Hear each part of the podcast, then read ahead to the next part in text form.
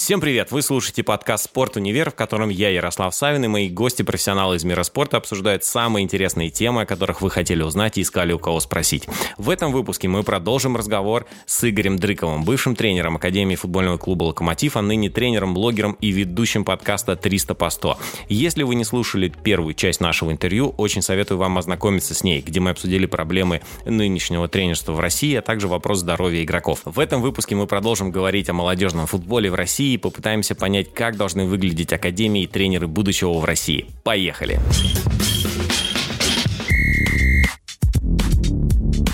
продолжая опять, Игорь, да, про детские академии. Ты как-то сказал о том, что э, родителям жалко потратить 15 тысяч рублей и что прогрессивных футбольных школ практически нет, что их мало. А, что же нам тогда делать?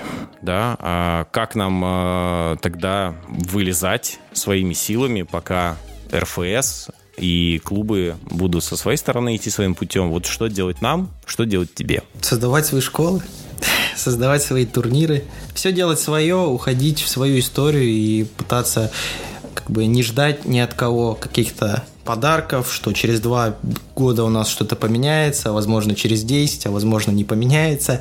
Нужно просто делать что-то свое, и когда будет много таких людей, которые хотят поменять и будут делать что-то свое, возможно, как-то мы эту систему спровоцируем меняться. Ну, те же турниры, да, которые там мы хотим сейчас создавать э, в правильных форматах, потому что в, в турниры у нас э, проводятся в форматах, которые не будут никогда развивать футболистов. Мы делаем, во-первых, там свою академию, э, свою школу тренеров и, ну, если это первое взять, свои турниры, потому что я на этом погорел, я не мог найти для своих футболистов нормальный турнир или чемпионат, где мы можем спокойно играть в футбол и развиваться. Я говорю э, коллегам, да, там с э, чемпионатов, давайте играть в футбол в 5 лет, ауты мы будем вести сами.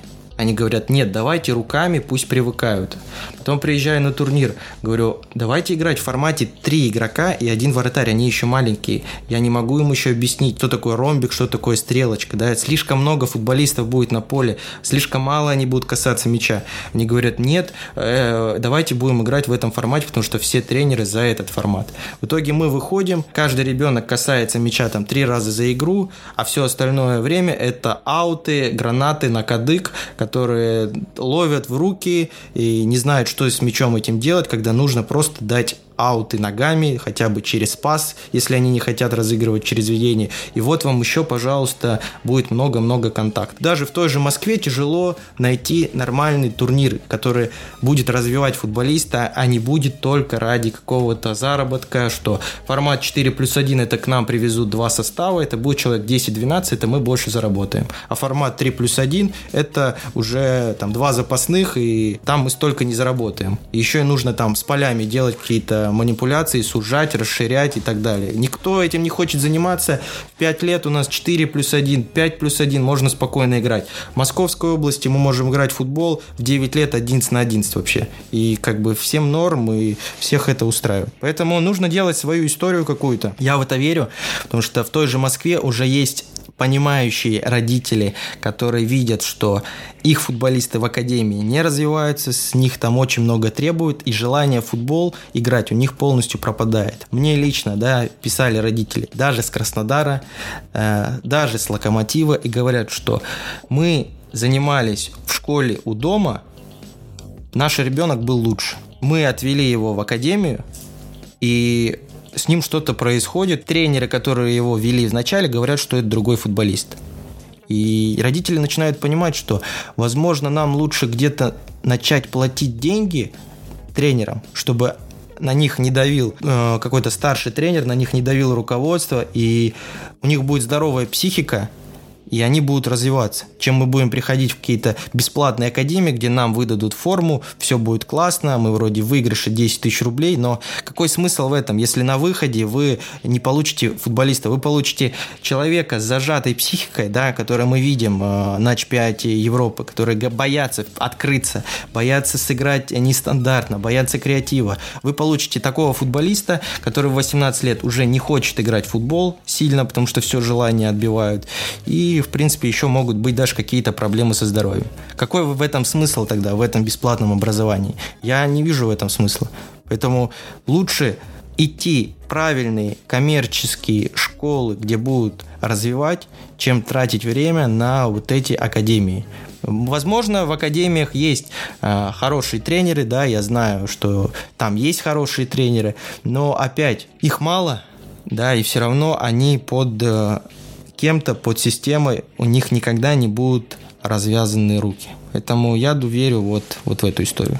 По поводу родителей. Ты сказал, что родители уже готовы платить за то, чтобы дети повышали свои, э, свою компетенцию, свои навыки э, вне академий. А как вот найти этот баланс, э, в том числе для родителей? Потому что из того, что я вижу со стороны, родители все равно хотят, чтобы их дети побеждали, чтобы они забивали голы, чтобы они получали призы лучших игроков, лучших бомбардиров, чтобы они получали медальки и так далее.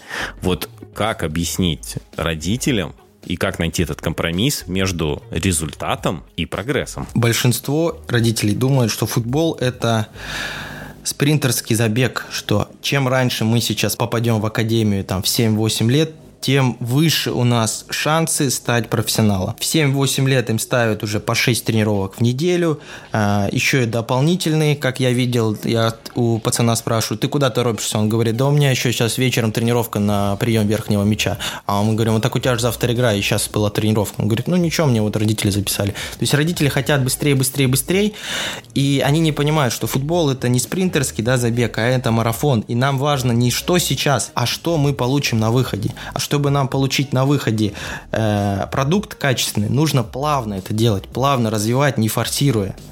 Но у нас родители, к сожалению, это не понимают, и их нужно обучать. В любом случае их нужно обучать. Внутри академии должны проводиться для них семинары. Но это тоже странно, как академия, вот э, сам подумай, академия будет проводить семинары для родителей, что не нужно гнаться за победом и не ходите на дополнительные тренировки, а потом тренер выходит на поле в субботу и просит то же самое.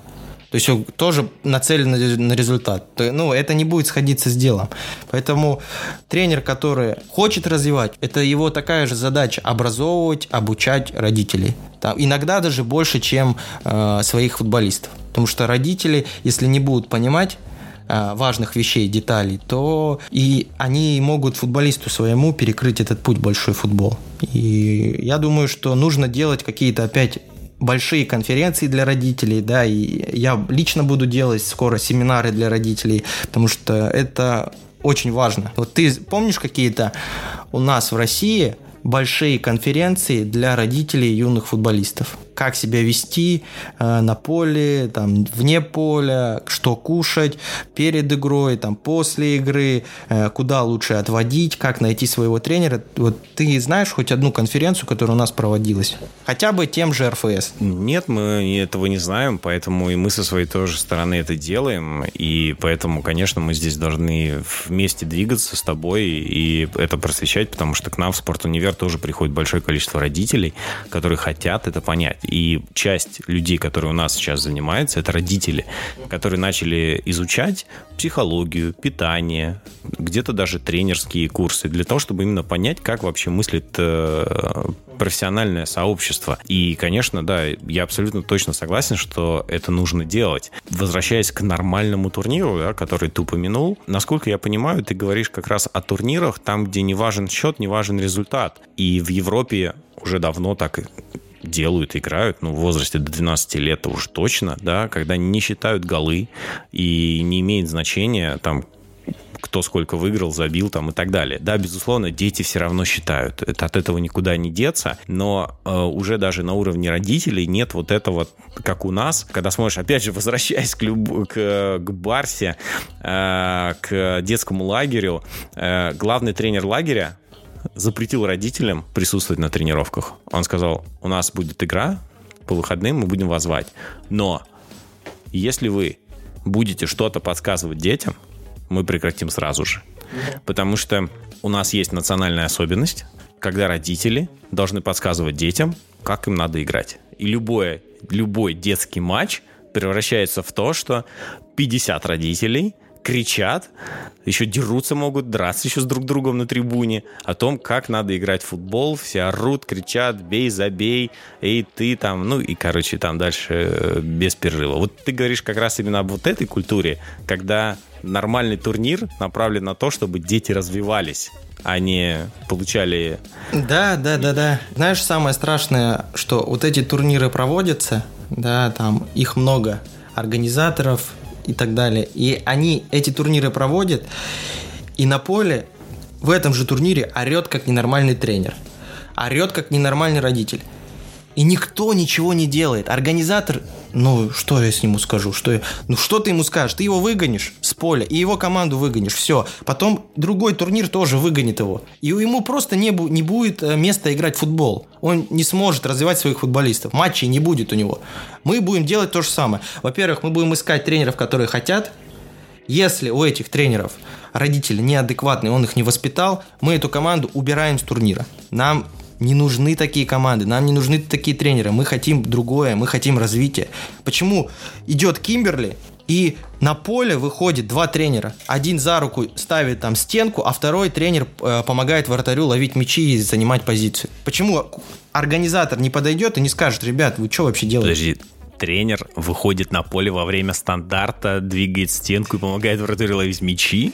Приедь в субботу на любой турнир Кимберли, и это будет каждый матч. Один тренер за воротами, второй тренер на бровке, там челночный бег у него, он видит э, и смотрит, как кто играет, как э, куда кого ставить. Все стоят по точкам, и вот у них весь футбол. Результат есть, вроде все отлично, э, но обучения здесь никакого не было. Вот это стандартный российский детский турнир. Я разговаривал с кураторами, я не буду называть каких академий э, зарубежных, которые в России сейчас представлены, которые играют в том числе в Кимбер, Берли, чтобы никого не подставить. Но я с ними разговаривал, и они мне озвучивали, с иностранцами, естественно, и они мне озвучивали вот то, о чем ты говоришь, а, что им приходится бороться а, с нашей ментальностью, бороться с родителями и объяснять в том числе даже и тренерам, которых наняли здесь организации, о том, что, ребята, эти турниры для того, чтобы дети поиграли в футбол, для того, чтобы они развивались. И я точно знаю, что были кейсы, были ситуации, когда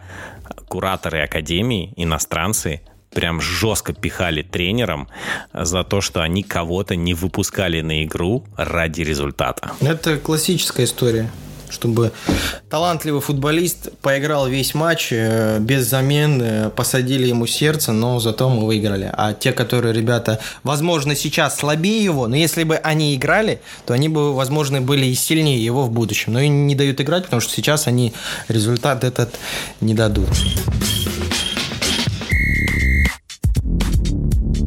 Ты сейчас затронул вопрос про сердце, и э, я не могу э, не затронуть э, тоже это, эту ситуацию. Ты достаточно громко о ней высказывался. Я говорю про Самохвалова. А для тех, кто не в курсе, это игрок Казанки. Накиньте Самохвалову, э, к сожалению, у которого произошла трагедия. Достаточно, ну, мы все о ней знаем. И вопрос, э, если Академии профессиональных клубов э, ну, не всегда могут мониторить такое состояние игрока, то как же тогда следить за здоровьем а, в частных академиях, в тех, которые в том числе ты хочешь создать. Как следить за здоровьем? Проходить-то те же обследования на платной основе. Кто должен за этим следить? Это должны следить родители или это должна делать академия? Вот эта история, я не знаю, кто там что проверил, кто что недопроверил. Истории таких миллион, и как вообще показывает практика, у тебя может быть с сердцем все хорошо, но в один момент ты можешь просто взять и упасть, да, как это было с Эриксоном. Вот я тоже, я не верю, что Эриксон был недообследован. Ну, я говорю, потому что футбол это такой вид спорта, да, что слишком много различных факторов и эмоций, и нагрузки невозможные, да, и мы не знаем, можем все проверить, но вот будет такая ситуация, там, как с Эриксоном, да, и как с Кеш. Говорили, что Кешу и обследовали, да, и все было вроде хорошо. Ты знал его, да? Да, я знал его лично, но вот получаются такие ситуации, кто должен проверять, кто должен быть ответственным, да все должны, и тренер должен э, следить за этим, и родители в первую очередь, и родители должны понимать, куда мы отводим своих детей на осмотр. Это не просто за 200 рублей получить справку, да, э, у знакомого врача, а реально проверить, все ли у вас хорошо с сердцем, все ли у вас хорошо, там, не знаю, еще с какими-то органами, с ногами, там, не знаю.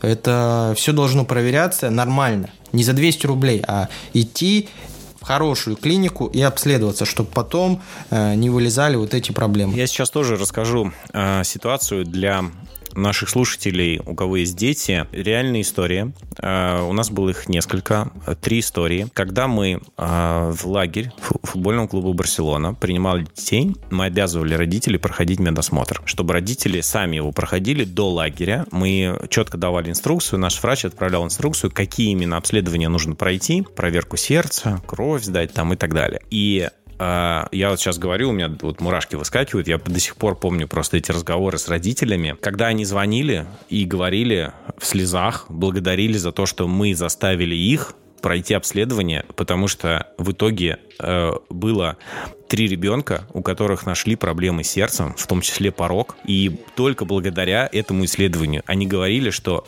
до этого они занимались в школах, в академиях, их никто вообще на это не направлял. И я не могу об этом говорить, э, вот я говорю, у меня прям все внутри прям бурлит. Я просто помню эти разговоры с родителями, я лично с ними разговаривал, и они благодарили а, за то, что вот мы настояли на том, что это прошло. Мой посыл, для чего это сейчас все говорю, о том, что, ребята, это очень серьезные вопросы, и, пожалуйста, проходите реально эти обследования, сдавайте нужные анализы, проверяйте сердце и не покупайте эти справки за 200, за 300 рублей о том, что у вас все хорошо, для того, чтобы принести ее тренеру и сказать, что все у вас отлично с ребенком. Никто не знает, что может произойти, поэтому здесь в этом случае лучше быть переобследованным, чем недообследованным. Но у нас просто, знаешь, менталитет так устроен, что пока что-то не произойдет, мы даже об этом не задумываемся. И я даже на своем семинаре, да, когда дошкольный этап мы разбираем с тренерами,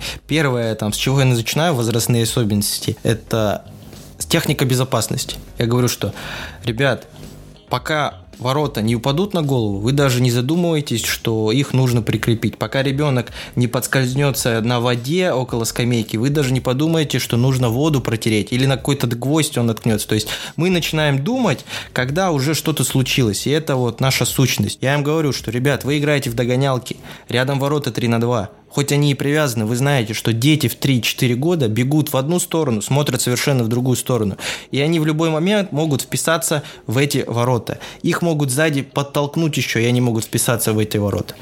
Вы тогда не бегайте догонялки рядом с этими воротами, уходите оттуда или стойте рядом с этими воротами. И таких моментов очень много. Нужно заранее понимать, что может случиться. Да? Это как у нас э, термин есть антиципация, когда мы должны предвосхитить вот эти события, сразу продумать, ага, мы вот здесь будем играть, а что может быть? Ага, там, не знаю, завтра жара, а может быть, там, не знаю, в какое-то другое поле уйти, где тенек. И, то есть это просто самые такие примеры банальные, которые должны заставить тренера, родителя задуматься заранее, а не когда уже что-то случилось. Вот это очень важно.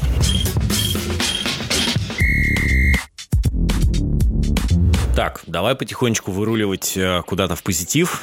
Мы, конечно, проговорили, окунули всех куда можно, затронули трагические истории. Давай вернемся к твоей академии. А, ты в самом начале пути создания собственной школы. С какими трудностями ты уже столкнулся? Да, трудностей много на самом деле. Первая, самая большая трудность, э, как найти талантливых детей и объяснить их родителям, что у нас будет лучше, чем в тех же академиях. Есть маленький процент э, родителей, которые это понимают, но другим это нужно доносить. Поэтому я и создал там свой блог в Инстаграме, где я эти вещи рассказываю, пытаюсь донести. Вот это самый, наверное, тяжелый будет момент конкурировать с академией, потому что мы не хотим быть просто школой, в которую может прийти любой желающий, у нас будет 40 детей в одном зале, мы не будем следить за качеством, мы будем хотеть то там только заработать. Нет, мы хотим также сделать, как и академия, академии, чтобы у нас был отбор, просмотр талантливых футболистов, но это все будет на платной основе, и мы также будем конкурировать с этими академиями, да, и, возможно, там с вашей помощью вывозить их на международные турниры э, какие-то, потому что мы хотим не смотреть на рынок наш, Чертанова, Динамо, Локомотив. Мы хотим смотреть на другой рынок, на международные турниры и играть с этими командами. Это наш ориентир. И вот это наш путь. Первое – это искать, отбирать и тащить, можно сказать, талантливых детей, э, чтобы они шли к нам. Ну, второй путь, наверное, самый тоже тяжелый, второй момент э, – поля.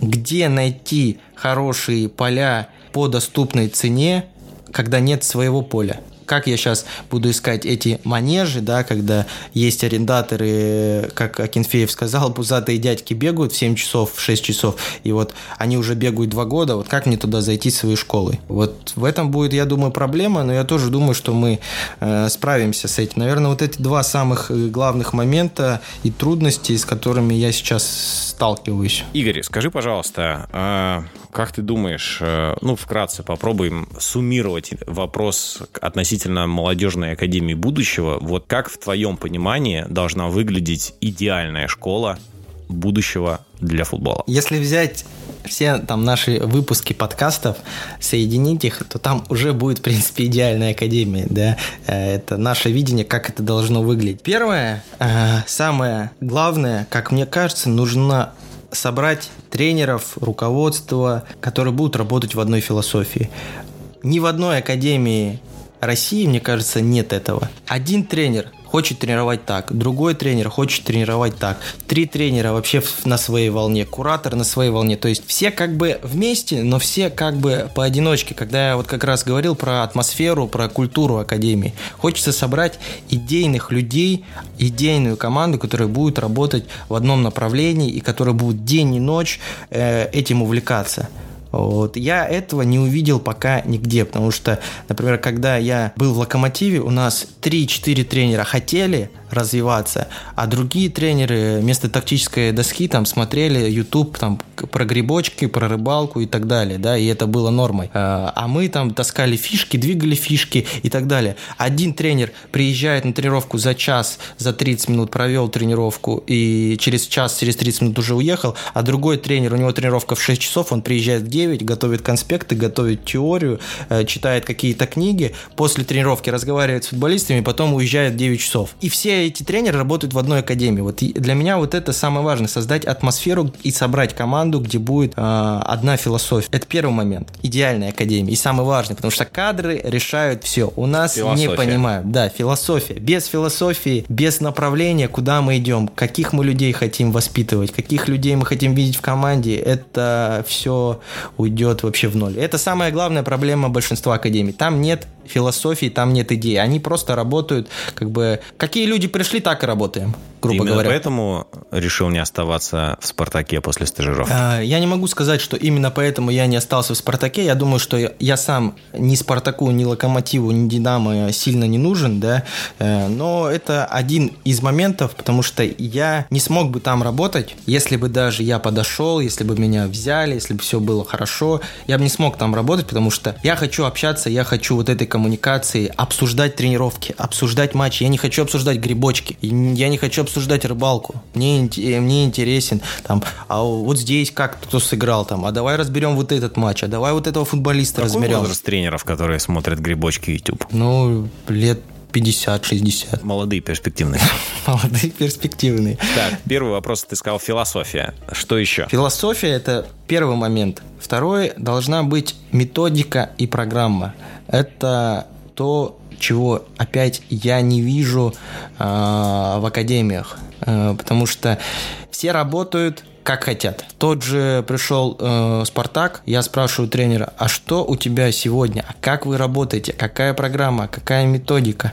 А как от возраста к возрасту переходит? Он говорит, ну сегодня у нас быстрота, а послезавтра ловкость. Я говорю, ну ты мне рассказываешь про развитие физических качеств. Я говорю про футбол. Чему учите? Какая направленность? Он говорит, ну как бы, ну там это, ну ответа я, естественно, не услышал. То же самое было в Локомотиве на младшем этапе. На старшем было все очень круто, потому что там была испанская методика, там был расписан каждый день, каждая тренировка, все до деталей. И мне это так понравилось, что я сделал там свою программу на возраст 6-9 лет, на скрещенных там методиках европейских. А я пришел, говорю, мне как тренировать? Что мне делать? Мне говорят, там у нас есть книжка, там философия расписана, там общие вещи, вот ты ее читай, и там э, что-то бери, вот в этом направлении двигайся.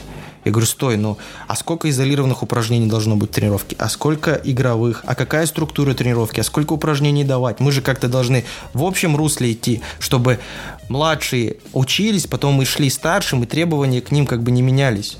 А так получилось, что один тренер опять работает так, другой тренер работает так, и все три тренера, там четыре тренера на возрастах младших работают, ну, как хотят. То есть у нас нет детализированного обучения. У нас все как пойдет, как взбредет голову, а завтра турнир, а U7 у нас вместо обучения готовится к турниру.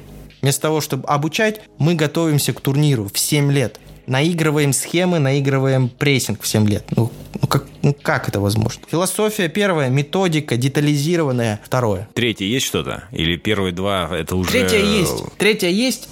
Зарплаты. Есть одна классная фраза, я ее где-то прочитал, э, не знаю, кто сказал. У нас большая компания, потому что у нас большие зарплаты. Да-да-да, я понял, что-то такое было, да, что у понял, нас, прошли? типа, да-да-да, типа, великая компания, потому что у нас большие зарплаты, а не большие зарплаты, потому что великая компания, ну, что-то такое. Да, то есть в чем смысл? Мы платим хорошие зарплаты, поэтому у нас большая компания, а не наоборот. С чем я столкнулся и с чем сталкиваются все тренеры, которые хотят пробиться наверх, туда, в профессиональный футбол, в в академии и так далее. Они зарабатывают в коммерческой школе 100 тысяч рублей, допустим приходят в академию, хотят развития, уходят с э, коммерческой школы, приходят в академию, а им платят 50 тысяч рублей. Какой смысл и какая мотивация у тренера, который молодой хочет развиваться, уходить с коммерции в академию, где зарплата будет меньше, требований будет больше в миллион раз, тебя будут э, за каждый шаг там э, пилить, тебе это нельзя, то нельзя, ты каждый день под присмотром и еще и зарабатываешь 50 тысяч рублей. Какой в этом смысл? Зарплата у тренера э, в нашей академии будет нормальная, на которой можно просто жить, э, кайфовать, тренировать и не думать о том, что а где мне сейчас бы еще подзаработать. Когда тренер думает, а где мне сейчас бы еще подзаработать, кого мне еще найти, какую индивидуальную тренировку, он уходит от процесса. Он не свободен, если ему э, не дают вот этой финансовой свободы. Потому что у нас даже я с этим столкнулся. Я пришел там с коммерческой школы в Локомотив, я начал получать там, ну, в 3-4 раза меньше. Ну, я ушел в Локомотив, потому что я хотел развиваться вот с этими людьми, которые там были. И я не пожалел об этом, но как, я, это я, да, это я, который хотел, хотел, прям у меня глаза горели. А кто-то наполовину хочет и у них вообще нет никакой мотивации. Я постоянно это слышу. Какой мне смысл уходить, если там в какой-то академии 60-70 тысяч рублей, когда я получаю 120? Где мотивация? То есть сейчас в частных академиях люди получают больше, чем в академиях при клубах? Конечно. Я правильно слышал, что в академиях, в московских академиях зарплата 60-70 тысяч рублей? Ну, опять, вот эти контракты, где э, меня сковывают, что я не могу говорить зарплаты, да, я не могу называть точных цифр, но это ориентир. То есть в основном это где-то 50, где-то 60, где-то 70, но за 100 тысяч я не знаю ни одной академии, где тренер получает там 120 тысяч. Это просто невозможно. 100 тысяч в академии в Москве, я не знаю, мне тоже кажется, что таких э, цифр у тренеров, допустим, 7, 8, 9 лет возрастов, у них нет. Если тренер работает в UFL, в дубле, возможно, он может получать 100 тысяч рублей, но кто работает с детьми, 100 тысяч никогда в жизни не получит у нас. Я помню, были истории, скажи, пожалуйста, насколько они реальны или нет, о том, что в московских академиях тренеры берут деньги с родителей за то, что дети играют в основе в матчах. Опять, мы можем много рассказывать про то, кто кому платит, на какую должность кого завели, брат, сват, но опять, это же все все равно мы не можем подтвердить документами, мы не можем подтвердить фактами, поэтому нет смысла об этом говорить. В том, что каждой академии есть блатные, уже вся Россия давно знает. Называть фамилии, имена опять. Я не прошу фамилии, просто действительно ли есть сейчас до сих пор ситуация, ну, просто мы слышим очень много про хоккей, о том, что там прям это очень сильно коррумпировано и без без э, оплаты тренером напрямую от родителей игрок не, не вылезет ни, практически никогда. Я слышал, что в футболе пытались с этим бороться, пытались бороться в «Спартаке», пытались бороться в «Локомотиве». Не знаю, насколько успешно, но поскольку ты как раз видел все изнутри, поэтому мне интересно, есть ли такое в том числе в э, детских академиях по футболу? Есть. Плохо. Если, если блатные или нет блатных, есть блатные. Все понял. Отлично.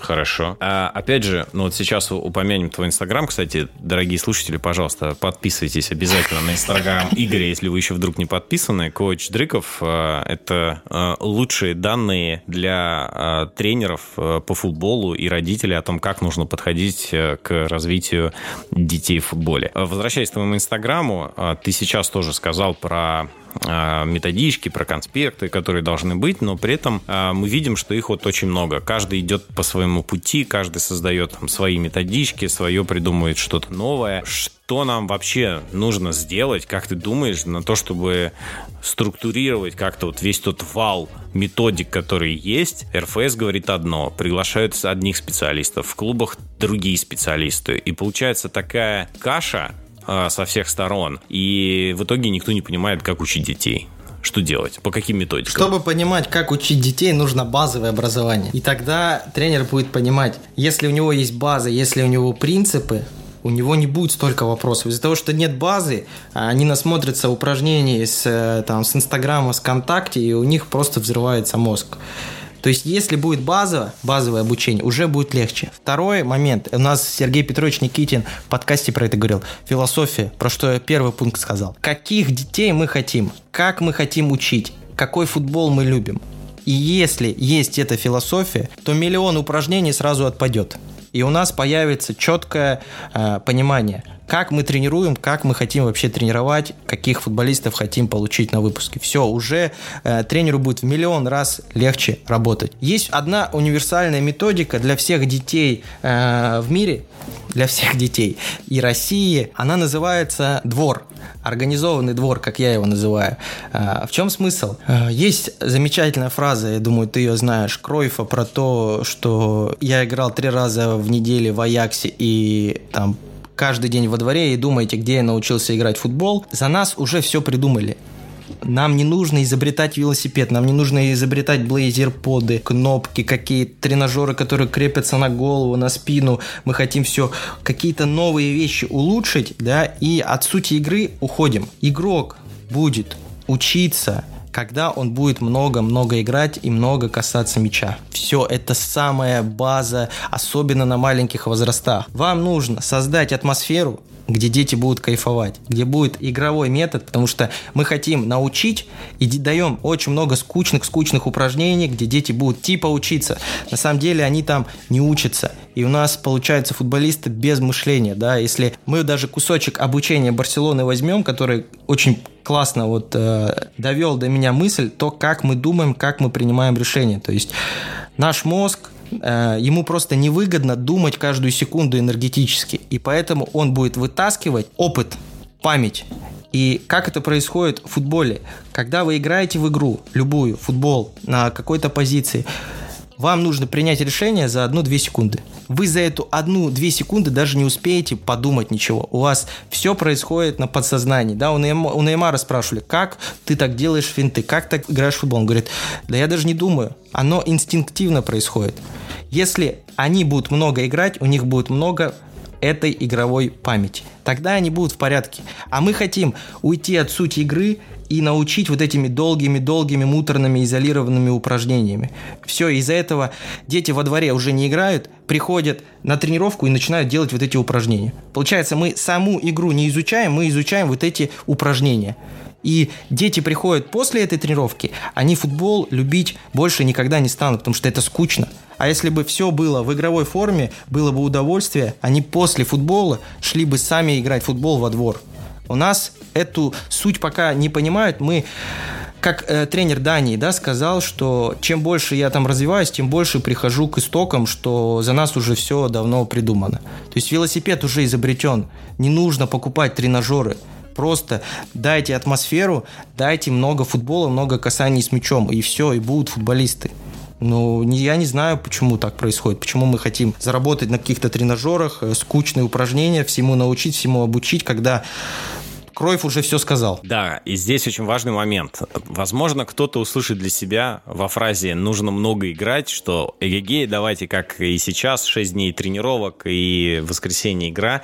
Нет, нет, нигде в Европе нету шестидневных, даже пятидневных тренировок. В лучшем случае три две. На младших. На младших, да, да, да, да, конечно. В, в лучшем случае, там, да, слушай, ну у нас на самом деле, я смотрел, как тренируются э, молодежка Реала и Барсы, там тоже нет такого сумасшествия, как у нас. Там взрослые не садятся на сборы, как у нас садятся на сборы. Но это принцип наш. Чем больше, тем лучше. А мы думаем, больше равно лучше, а больше не всегда лучше. Как сказал бывший тренер сборной России, результат и работа различаются, да. Мы долго будем вспоминать его, наверное, мемы. Скажи, пожалуйста, а, вот для тебя, да, а, в чем разница в работе с детьми между 6-12 и с теми, кто, до, те, кто старше? Ну, разница во всем, разница в подходе, как ты обращаешься к детям.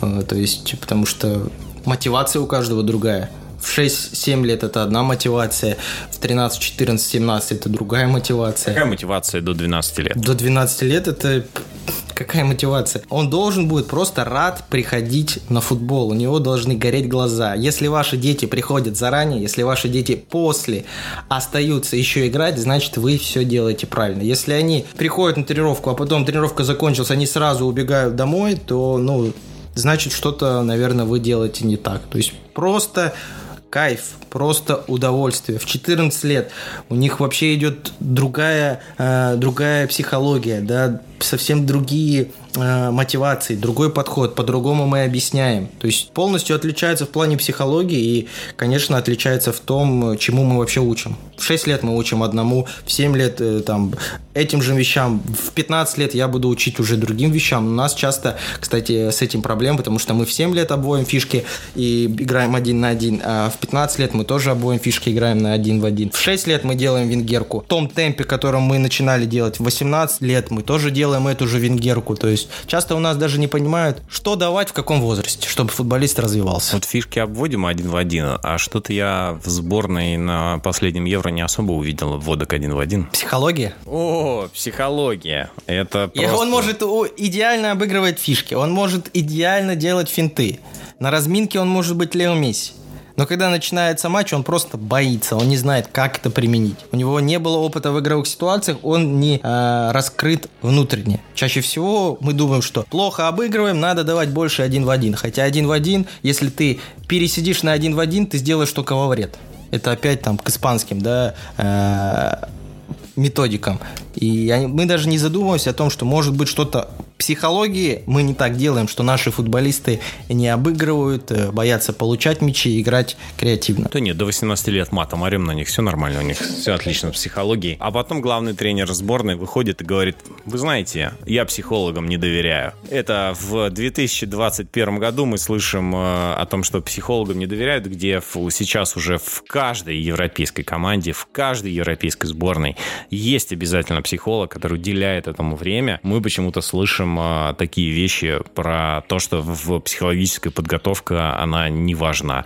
Ну вот э, Игорь сейчас э, наглядно об этом, собственно говоря, сказал. А как ты думаешь, возможно ли тогда, что основная проблема того, что у нас из молодежного футбола не становится сильных взрослых профессионалов, это именно психология? Ну, если мы берем с детского возраста, то я думаю, что это номер один пока психология еще не пришла в наш футбол. Хотя психология это и... Футбол это и есть психология для меня лично. Как ты подашь упражнения, как ты создашь атмосферу тренировки, как ты создашь атмосферу матча. Это все и будет влиять, это все и будет играть. То есть психология для меня это одно из самых важных направлений. Чувствовать вот этот момент, когда смотивировать, когда где-то прикрикнуть, когда где-то напихать, кому помочь, кому подойти. Вот чувствовать людей э, это одно из самых э, важных тренерстве. Оно, я не знаю, оно тренируется или оно воспитывается, этому обучают. Я не знаю, как это, но без этого чувства хорошим тренером стать невозможно. То есть вот э, эта эмпатия, она очень важную роль всегда играет. Я могу только аплодировать и подписываться под твоими словами, потому что я полностью так считаю. И я пытаюсь донести до всех а, свою мысль. Я считаю, что футбол это является отражением нашей жизни, а наша жизнь это является отражением футбола. И все, что мы делаем, можем сделать на футбольном поле, мы все это можем проецировать и в нашей обычной жизни, и в том числе вопросы, связанные с психологией. Ты сказал про подготовку тренера. Уже мы проговорили там в предыдущее э, время сейчас с тобой о том, что как у нас подходит к обучению тренера. А вот все же, да, вот мы понимаем, что мы э, со стороны, когда смотрим футбол, вот сейчас смотрели Евро, нам, конечно, очень легко с дивана. Я говорю, нам, э, я сейчас не про тебя, я говорю про нас, э, скажем так, людей. Ну, я чуть-чуть больше, конечно, понимаю, но тем не менее, я такой же, в принципе, дилетант, как и многие, потому что я не обладаю тренерским искусством, у меня нету тех знаний, которые есть у тебя. И нам, конечно, легко обсуждать, всегда говорить, кто куда побежал, кто куда не побежал, там и так далее. Ну, как известно, у нас в стране все разбираются в политике, в футболе и как лечить чужих детей. Вот. А, но, тем не менее, вот те, кто хочет стать тренером, расскажи, пожалуйста, как стать тренером в России? Тренером можно стать хоть как. Вопрос, каким тренером? Каких возрастов? Младших, старших, профессиональных команд? То есть э, тренером-то каким стать? Просто стать тренером? Футбольным тренером? Просто стать тренером можно вон найти во дворе 5 футболистов и можно стать тренером. То есть стать тренером так можно. во дворе никто не играет в футбол, как ты сейчас сказал. Я с этим согласен. Футбол никто не играет. Никто. Я, у меня э, вокруг дома, где я живу, на меня несколько искусственных полей. Эти поля заняты один день в неделю, когда э, по воскресеньям и субботам футбол играют внимание – те, кто строит, те, кто убирают, вот собираются.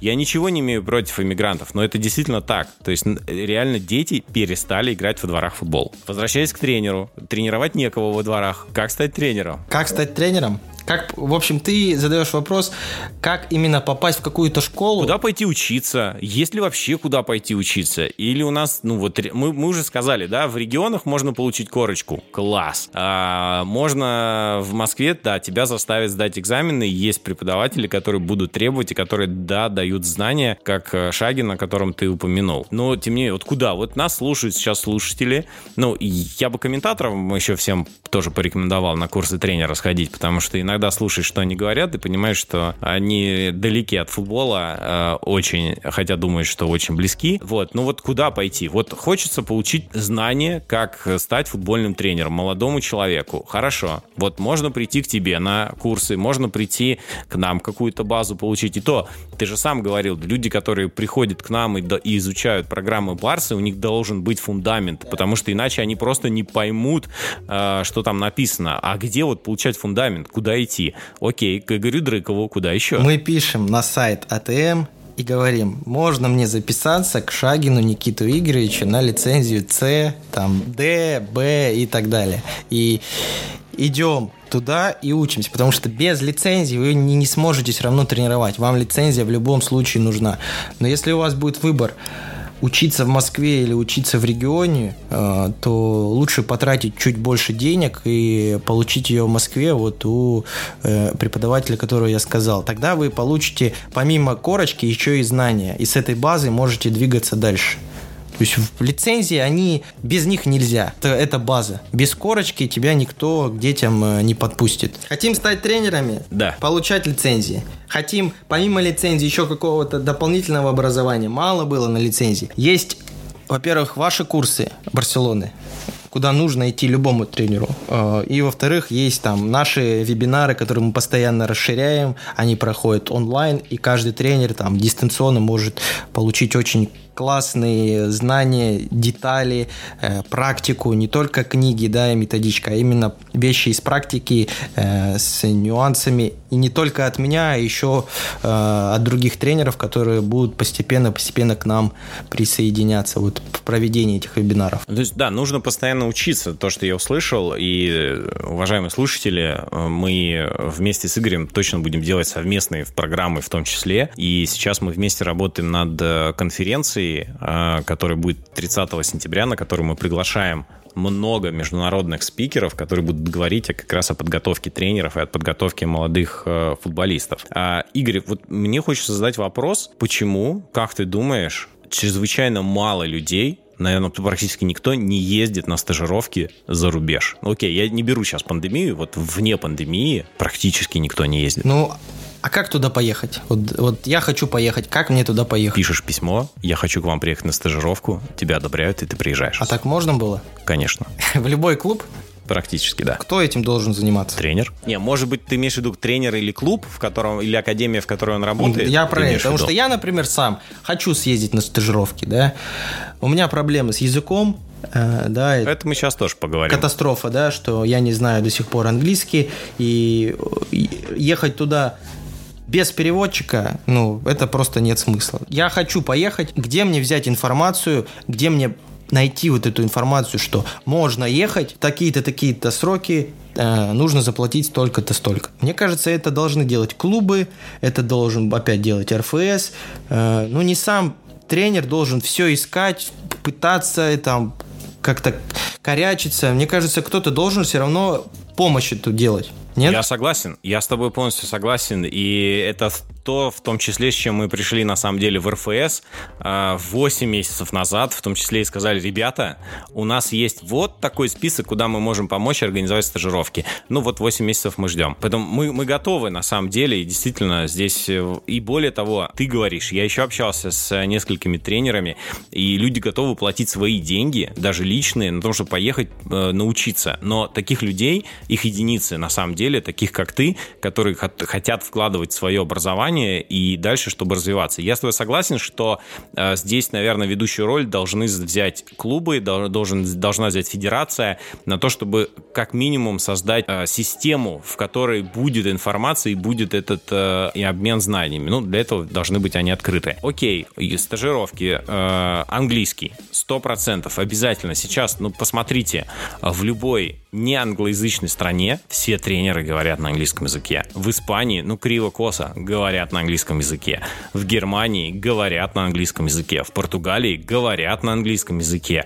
В Италии, ну, чуть посложнее, но говорят на английском языке. Да везде, в принципе, уже английский язык — это то, что открывает границы. И здесь, ты знаешь, я, я в шоке, я, я тебе честно скажу. Э, мы, когда запустили программы, я понимал, что, да, безусловно, на русском языке будет продаваться гораздо больше. И у нас же есть еще один партнер, помимо Барсы, The Coaches Voice Academy. Э, это британский проект, который по подписке работает, 1000 рублей стоит подписка в месяц или 10 тысяч в год рублей, а, и у них там более 400 э, часов э, видео, материалов, программ а, от различных британских академий с мастер-классами тренеров, в том числе, кстати, с Аутгейта. А, и из России за 8 месяцев у нас буквально единицы продаж.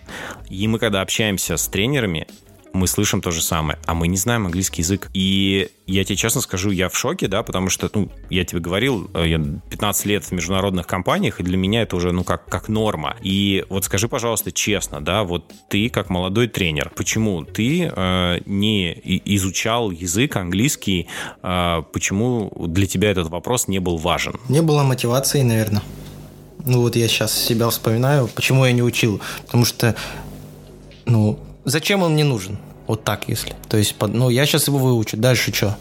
Я поеду в Испанию на стажировку, не поеду, я не знаю, как туда поехать. Вот сейчас, я Ты сейчас прям сказал, а дальше что? Я прям вот на нескольких э, под, на, на нескольких шоу, где приходили тренеры российской премьер-лиги, вот они прям так и говорили. Ну а дальше-то что? Я так и сказал, да. Э, просто, ну я себя вспоминаю, э, старую версию, да, я выучу язык. Как он мне пригодится? То есть у меня не было мотивации его учить. И, как мне кажется, его должны очень классно, идейно преподавать в школе общеобразовательной. У нас в школе общеобразовательной было скучно изучать английский язык, было неинтересно и непонятно. То есть вот... Как и все дисциплины. Да, да. То есть вот этот подход школы к обучению, опять тоже там, не знаю, истории, математики, э, он тоже у нас, как и в футболе, да, отстает подача информации неинтересная. Поэтому я и не выучил, потому что не было, во-первых, интересного обучения, чтобы я загорелся английским языком, чтобы я кайфовал с этого. Э, ну и потом у меня просто не было мотивации, наверное, после школы его учить. Как сейчас мотивация? Сейчас появляется. Есть желание? Сейчас у меня есть желание, да, потому что я знаю, что скоро, возможно, будут уже какие-то интересные стажировки. Появляется все больше и больше иностранных классных сайтов, где можно черпать информацию на английском. Плюс YouTube каналы появляются, где тоже все на английском, да. И сейчас уже прихожу к тому, что если у меня будет этот язык, то, ну, опять я буду просто лучше, чем там вчера, позавчера, потому что много очень доступной информации на английском, и в России этой информации нет, негде ее взять. И чтобы развиваться, нужно брать ее оттуда, а без языка, ну, вариантов нет. Какой, на твой взгляд, тренер молодежных команд в России в будущем? Вот кто он, как он выглядит, что он делает, где он учится, какие у него знания, что он из себя представляет? Давай попробуем составить его ну, портрет. Для меня в любом случае тренер сильнее будет всегда, если у него есть игровой опыт какой-то. То есть, если он сам играл в футбол а, на каком-то среднем, выше среднего уровня, он больше может дать, чем тренер, который вообще не был тренером, не был вообще не был игроком, был там, не знаю, просто школьником, потом поступил в юридический и сразу такой, о, хочу быть тренером, нравится футбол там и так далее. То есть э, мне кажется, в первую очередь он должен пройти на себе этот опыт игровой, поиграть в футбол не просто, а, да, бей-беги, а быть, во-первых, с интеллектом футбольным, потому что у нас часто тренеры деталей футбола, базы футбола, э, базы техники, они не знают. Из-за этого они дать эти детали футболистам не могут. То есть э, вот это очень важный момент для меня. Нельзя, я не буду говорить, что нельзя стать тренером, не поиграв в футбол на профессиональном уровне. Я сейчас не про профессиональный говорю уровень. Я говорю, что в идеале нужно играть в футбол, поиграть в футбол на каком-то, возможно, среднем уровне, чтобы на себе прочувствовать вот эти все моменты игр, тренировок, э, там, теория, как тренер общается, как лучше общаться. То есть вот эти э, моменты для меня, они важны. Второе, наверное, очень глубокое знание психологии, э, где тренер ну, хотел бы этому обучаться. Как общаться правильно, как ведет себя там футболист, э, как его мотивировать э, правильно. То есть вот эти вещи очень важны. Без нее невозможно стать тоже, там, если ты говоришь про молодежные команды, вообще невозможно стать тренером без э, деталей психологической подготовки, без базы этой знания. Что еще? Я не могу не спросить, может, я на это прям так и уж явно намекаю, но из того, что я вижу, э, у нас, в принципе, теоретически Люди, у которых есть опыт игры, они есть их много. Окей, с психологией можно разобраться. Как увидели на сборной, мы умеем отлично физподготовку готовить. У нас все прекрасно с кровью, у нас отличные спринты, у нас классно бегают. А а где футбольная мысль? Вот э, должна ли, ну и, нужна ли она вообще? Просто скажи ты со своей стороны, нужно ли, чтобы молодые тренеры сами создавали и генерировали новые течения, либо как-то дорабатывали существующие методики, чтобы они приходили с идеями и вот создавали что-то новое? Я понимаю, что Ринус Михельс, Йохан Кройф, э, они создали то, с чем мы 40 лет, э, 50 уже лет, да, э, мы, э, с чем мы ходим, с чем мы живем, но это же постоянно можно дорабатывать, постоянно можно же что-то улучшать. Вот это вообще надо или нет? Это самое главное. Ну, банально, это самое главное, футбольная мысль, футбольный интеллект и постоянно... Ну, поэтому я и сказал, игровой опыт э, какой-то должен быть, потому что тренерам, которые сами понимают футбол, сами понимают футбол, им легче эти идеи модернизировать, им легче доносить эти идеи, как понимать футбол, как играть в футбол, какие детали. Им легче ту же там Барсу понимать, потому что у них был этот опыт, они понимают футбол.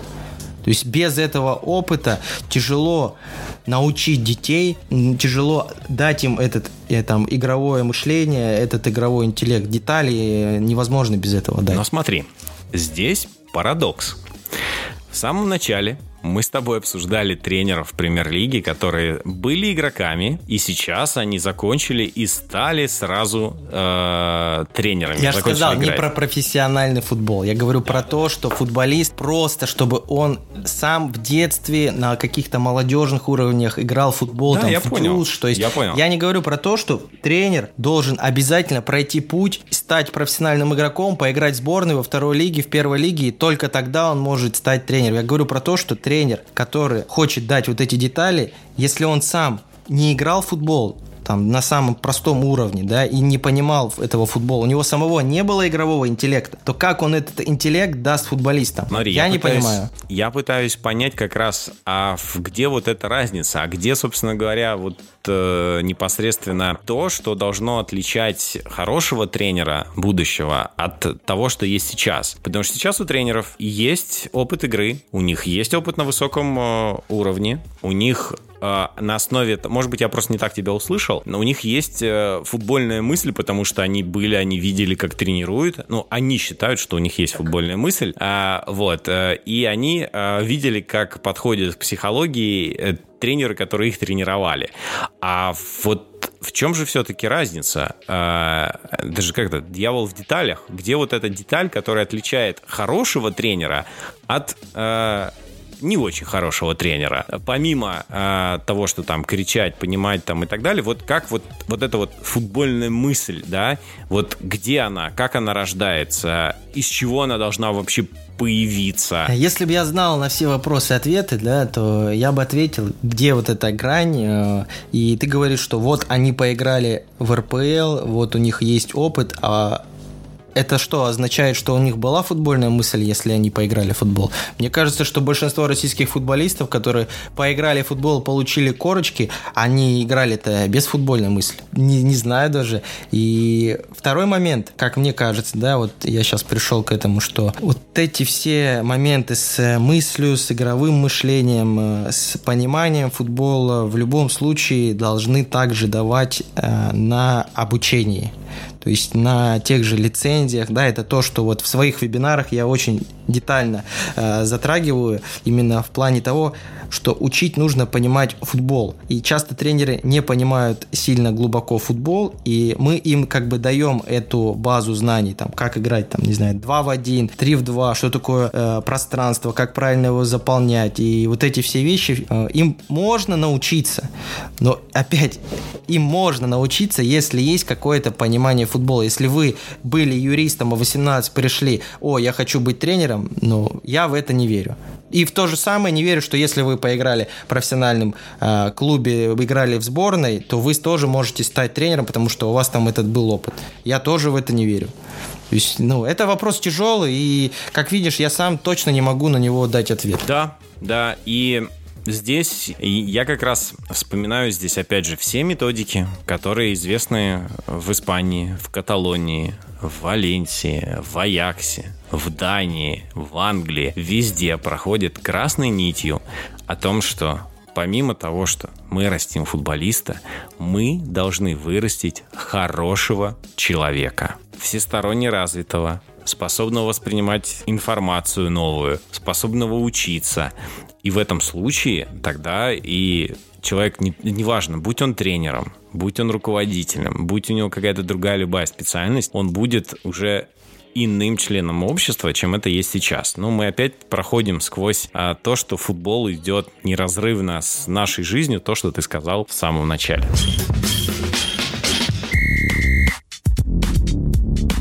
Ты э, с некоторых пор представитель футбольного мира в медиа, у тебя много каналов, у тебя есть Инстаграм, у тебя есть Телеграм, у тебя есть свой подкаст, который постоянно в топе в спорте по теме спорта, и там в футболе вообще нет просто аналогов других. Как ты думаешь, э, нужно ли и вообще насколько нужно вот действительно популяризировать э, футбольную спортивную науку э, для того, чтобы изменить ситуацию, в том числе в детском и молодежном футболе? Ну, если я это делаю, все, то ну, мой ответ, наверное, очевиден, да, что нужно. И я это делаю еще не только потому, что ну, как-то хочу поменять ситуацию и делаю, чтобы другие задумались, поняли, это касается родителей, это касается тренеров, да, и мы там блогом, подкастом уже помогли очень э, многим тренерам в этом плане. Я еще это делаю для того, чтобы как-то себя продвигать, потому что я там хорошим, сильным тренером говорю, я говорю, ну вот смотри, Илья, ты классный тренер, ты супер тренер, но какой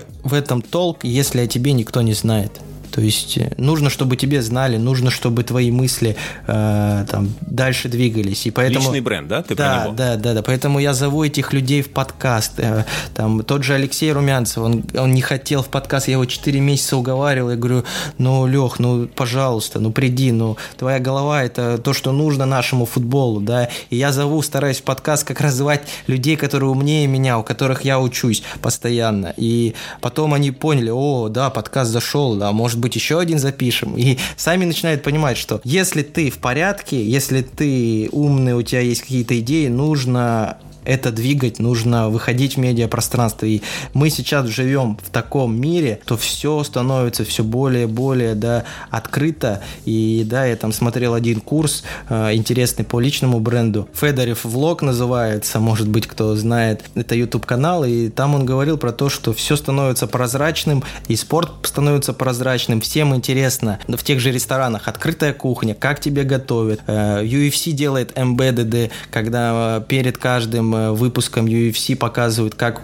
спортсмены тренируются, что они едят, что они делают перед боем, какие они на взвешивании. То есть все более и более становится мир открытый, прозрачный и э, как сказал один тоже бизнесмен, Евгений Черняк, э, что если вы сейчас э, не ведете блог, не ведете соцсети, то значит что-то с вами не то.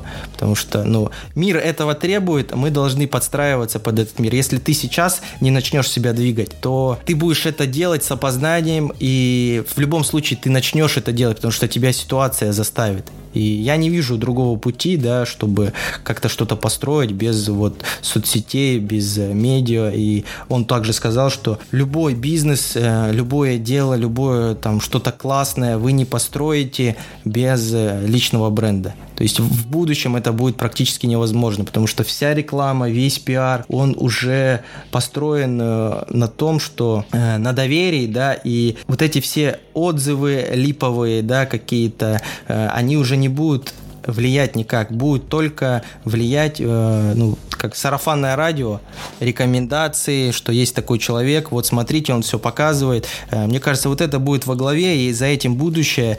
И мы тоже хотим сделать такой в будущем, ближайшем мини-сериал про свою академию, где будут выходить э, какие-то э, интересные серии внутри тренировочного процесса, раскрывать персонажей э, наших детей, да, как они тренируются, что мы делаем, как мы играем в футбол, как мы обучаем.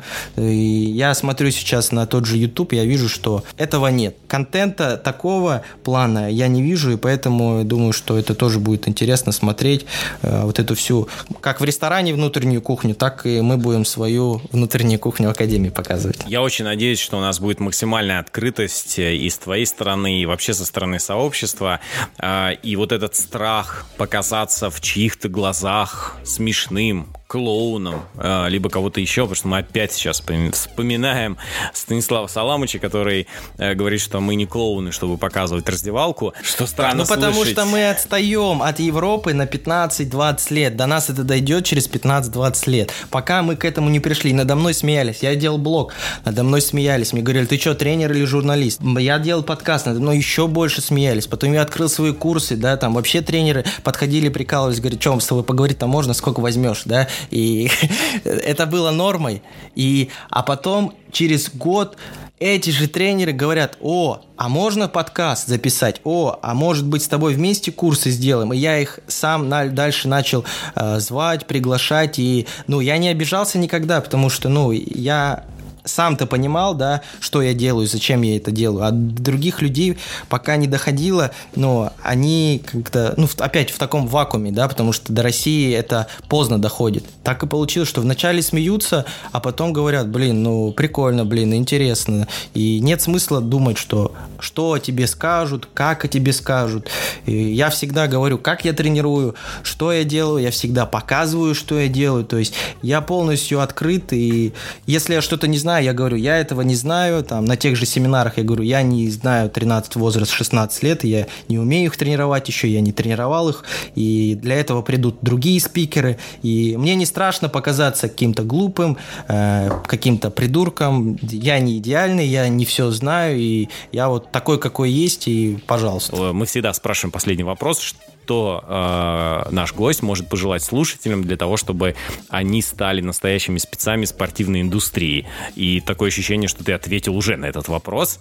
Э, ты им сказал, всесторонне развивайтесь, тогда вы действительно да будете потому крутыми. что Потому что я это вижу на протяжении э, всей жизни. Например, я играл в футбол и ходил в музыкальную школу. И надо мной смеялись. То есть, ты что, футболист или музыкант? Типа такого. Потом я приехал в Академию Коноплева со своей гитарой. На меня посмотрели, ты, а что пианино не привез? То есть опять пошли шутки. У нас привыкли, привыкли люди к тому, что если ты футболист, все, ты там э, поиграл в футбол, постирал форму, опять поиграл в футбол, постирал форму. И дети, как-то, мне кажется, боятся быть разносторонними, потому что их э, в коллективе будут, ну, типа, как ты белая ворона будешь э, смотреться, и это не очень приветствуется. То же самое, я, когда начал тренировать, я тоже увидел эту тему, что ты тренер, Куда ты лезешь? Ты что, журналист?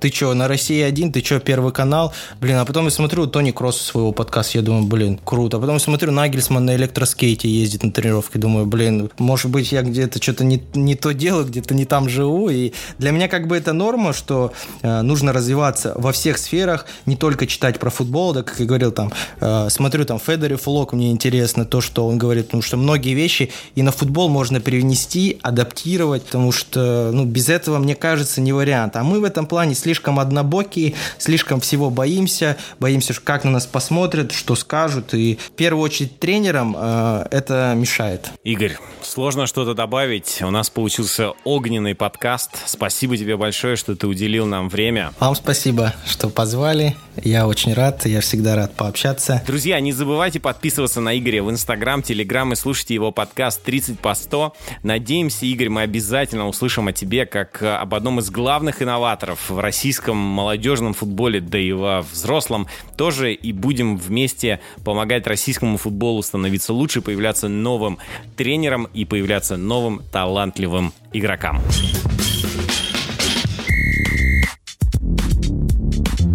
Что же, дорогие друзья, очередной выпуск подкаста «Спорт Универ» подходит к концу. Если вам понравилось, ставьте нам 5 звезд в Apple Podcast или на другом любом ресурсе, где вы нас слушаете. Делитесь этим подкастом со своими друзьями, задавайте нам свои вопросы в комментариях. С вами был Ярослав Савин и подкаст «Спорт Универ». Надеемся, вы открыли для себя спорт с другой стороны. Пока!